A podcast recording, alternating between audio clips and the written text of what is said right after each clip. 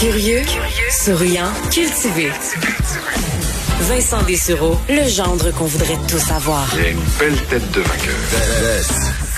Vous écoutez Vincent Dessureau. On surveille euh, du coin de l'œil Bill Morneau, ministre des Finances, qui doit donner euh, ben, un portrait de l'économie euh, du pays. Premier calcul qui était réclamé par beaucoup, entre autres évidemment du côté de l'opposition, à dire là c'est beau, nous on va, arrêter de voter sur des choses sans, avoir une idée de l'état de santé de l'économie et surtout de l'ampleur de la dette là, au Canada. Alors on devrait nous chiffrer ça tantôt et ça devrait faire faire assez peur. Alors on verra les détails de Bill Morneau. juste avant, deux nouvelles sur lesquelles je voulais euh, revenir rapidement, entre autres, nos collègues qui ont fait, euh, euh, un, qui ont découvert que la tour de Radio-Canada, ben, c'est un dossier qui fait qui est revenu dans l'actualité quand même souvent, mais euh, Radio-Canada qui euh, assure qu'elle a obtenu le juste prix en revendant ses terrains du centre-ville de Montréal en 2017 pour 42 millions de dollars. Bon, c'est la Grande Tour Brune euh, est remplacée, elle demeure, donc on la vend pour construire une demeure plus petite mais ultra moderne. donc un promoteur qui achète les terrains pour 42 millions de dollars. Trois ans plus tard, on en revend seulement une partie. C'est Vincent Chiara, qui est un des grands joueurs de l'immobilier à Montréal euh, qui veut revendre donc le quart pour, enfin, il s'apprête à le revendre pour 114 millions de dollars, a pris notre bureau d'enquête. Donc, il l'a acheté pour 42, le subdivise, en vend le quart pour 114 millions de dollars. Euh, est-ce qu'on s'est fait avoir du côté de Radio-Canada? Est-ce qu'on aurait pu avoir beaucoup plus d'argent? On sait que c'est public, là, alors c'est un peu notre argent. Et euh, il avait remporté l'appel d'offres, pas en 89 là, ou en 2001, c'était en 2016. Euh, ça fait à peine quatre ans pour acheter tout, le coin là, où on retrouve la, tour brune. Il a donc morcelé le terrain, conclu une entente avec Devemco, le promoteur, pour en vendre une partie. Ça correspond, pour ceux qui connaissent le secteur, au stationnement dans la partie sud-ouest du terrain et euh, selon euh, le promoteur, parce qu'on dit, euh, c'est que on a fait un excellent plan, qu'on avait une vision et que la, valeur a tout simplement monté. Est-ce que ça a monté? N'importe qui qui a une maison à Montréal, oui, ça a monté beaucoup, là, peut-être de quoi? 30 15 40 de 200 300% euh, je crois pas là. Je crois pas que vous, vous avez fait ce profil là à Montréal. Euh, il expliquait donc que c'est sa vision et que ça paye. Et du côté de Radio Canada on dit ben, que tout a été fait. On a fait un appel d'offres. C'est lui qui a offert le plus et on est allé de l'avant. Est-ce qu'on avait mal évalué le marché? Euh, visiblement, parce que même si ça valait vraiment 42 et que ça en vaut 114 aujourd'hui pour le quart, ben on aurait peut-être dû voir ça venir. Ou est-ce qu'on a demandé à des bons experts Est-ce qu'on a vendu au premier venu? Il y a plein de questions qui se posent. On verra si on ira plus loin dans le dans, dans l'histoire, mais c'est un peu curieux. Et l'autre histoire. Euh, courrier euh, du lecteur, disons dans la, la, la presse ce matin, qui euh, que j'ai trouvé intéressant d'un entrepreneur de Montréal, euh, Nathan Zilberstein, qui euh, écrit sur le, renouvellement du contrat de Monsieur Arruda, donc le directeur national de santé publique. Et pose de très bonnes questions. Le docteur Arruda, on l'a bien aimé au Québec. À un moment donné, c'était la superstar. Mais après tout ça, là, on est en train de commencer à l'analyse, même si c'est pas terminé, on aura peut-être une deuxième vague. Mais avez-vous le goût d'entrer dans une deuxième vague avec le docteur Arruda? Est-ce que vous, vous souhaiteriez plutôt du, euh, du neuf? On a changé d'ailleurs la ministre de la Santé, Mme McCann, pour mettre Christian Dubé, alors que Mme McCann, euh, dans ma tête, faisait un très bon travail. Est-ce que le docteur Arruda, on aurait pu penser le changer, mettre quelqu'un d'autre, ayant vu certaines performances? C'est ce que le lecteur pose comme question, parce qu'il dit là, on le renouvelle pour trois ans. Là.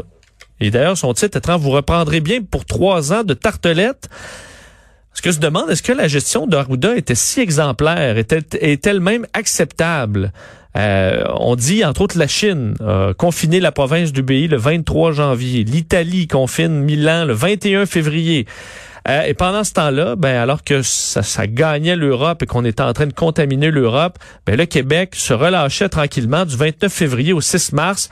Docteur Arruda s'envole évidemment vers euh, le soleil marocain pendant plusieurs jours alors que l'OMS agite le, le le drapeau rouge, là, faut dire, depuis plusieurs semaines même.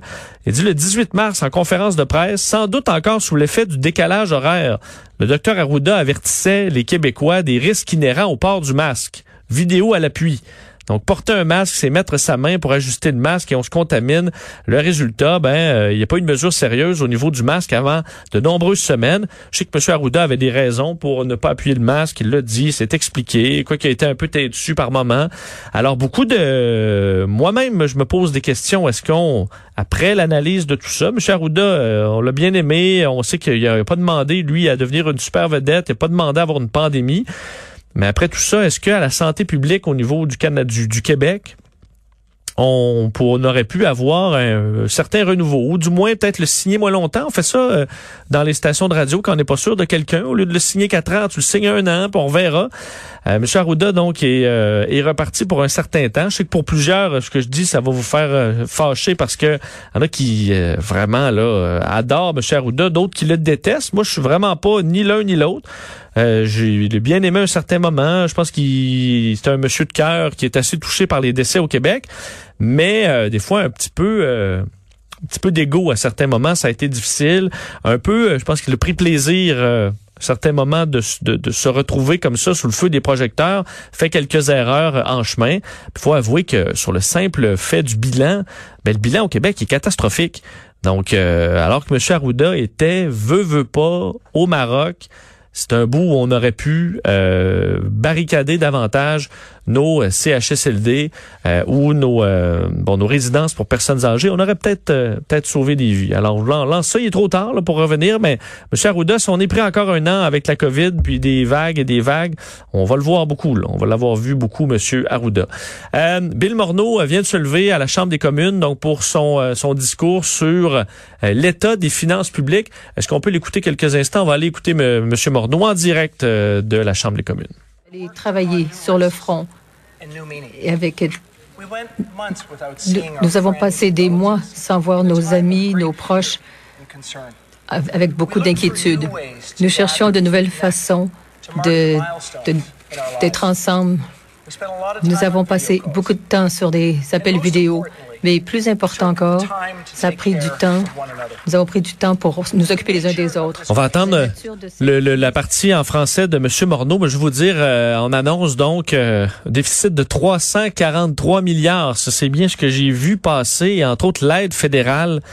Euh, du gouvernement fédéral ben, qui atteint euh, plus de 200 millions de dollars. Alors, on l'avait calculé au fur et à mesure, mais là, on a un petit peu plus de, un petit peu plus de détails. Puis, évidemment, ce qui fait que le déficit est pas équivalent à l'aide, c'est que ben, on avait déjà un déficit au Canada très, très élevé. Et aussi, ben, on a assurément une perte de revenus euh, majeure parce qu'évidemment, il y a des entreprises qui ont fermé, des entreprises qui vont payer moins d'impôts et monsieur, madame, tout le monde va payer également moins d'impôts euh, en raison de ben, perte de travail et tout simplement des heures en moins à plusieurs endroits. Alors, euh, c'est ce qu'on apprend. Là. On sait que, évidemment, la euh, le, gros morceau étant la PCU, la subvention salariale aussi. Alors, on peut retourner à M. Morneau qui s'apprête euh, à passer au français euh, sûrement dans les prochaines secondes. Non, non, on n'y va pas. Alors, on, analysera son discours et on pourra vous revenir si on apprend un peu plus. Ce qu'on voulait, c'est le chiffre, là, et c'est 343 milliards de dollars cette année. je me souviens quand j'étais avec Mario Dumont au cœur de la crise, on l'a couvert un peu de jour en jour. Ben, à 100 milliards, on était nerveux. À 150 milliards, on n'en revenait pas. Et là, c'est 343 milliards. La dette fédérale qui atteint 1060 milliards. Alors, euh, on est rendu là, là. 1060 milliards de dettes au Canada, c'est ce qu'on aura à payer comme facture pour les, euh, les générations futures. Et euh, c'est pas payé, ça. Alors, on aura un boulet au pied, veut, veut pas, pendant des décennies pour euh, les euh, les jeunes qui viennent d'arriver. Ben, je suis désolé de vous l'apprendre, vous allez payer pour un bout. Au Québec, on a dit qu'on n'allait pas augmenter les impôts, mais pour les pour Monsieur Trudeau, je pense pas qu'il y ait de qu'il y ait de problème. Alors, toute une dette qui, qui s'accumule. Alors, c'est ce que Bill Morneau vient, vient d'annoncer. On va faire une courte pause et on parle à Steve Fortin au retour.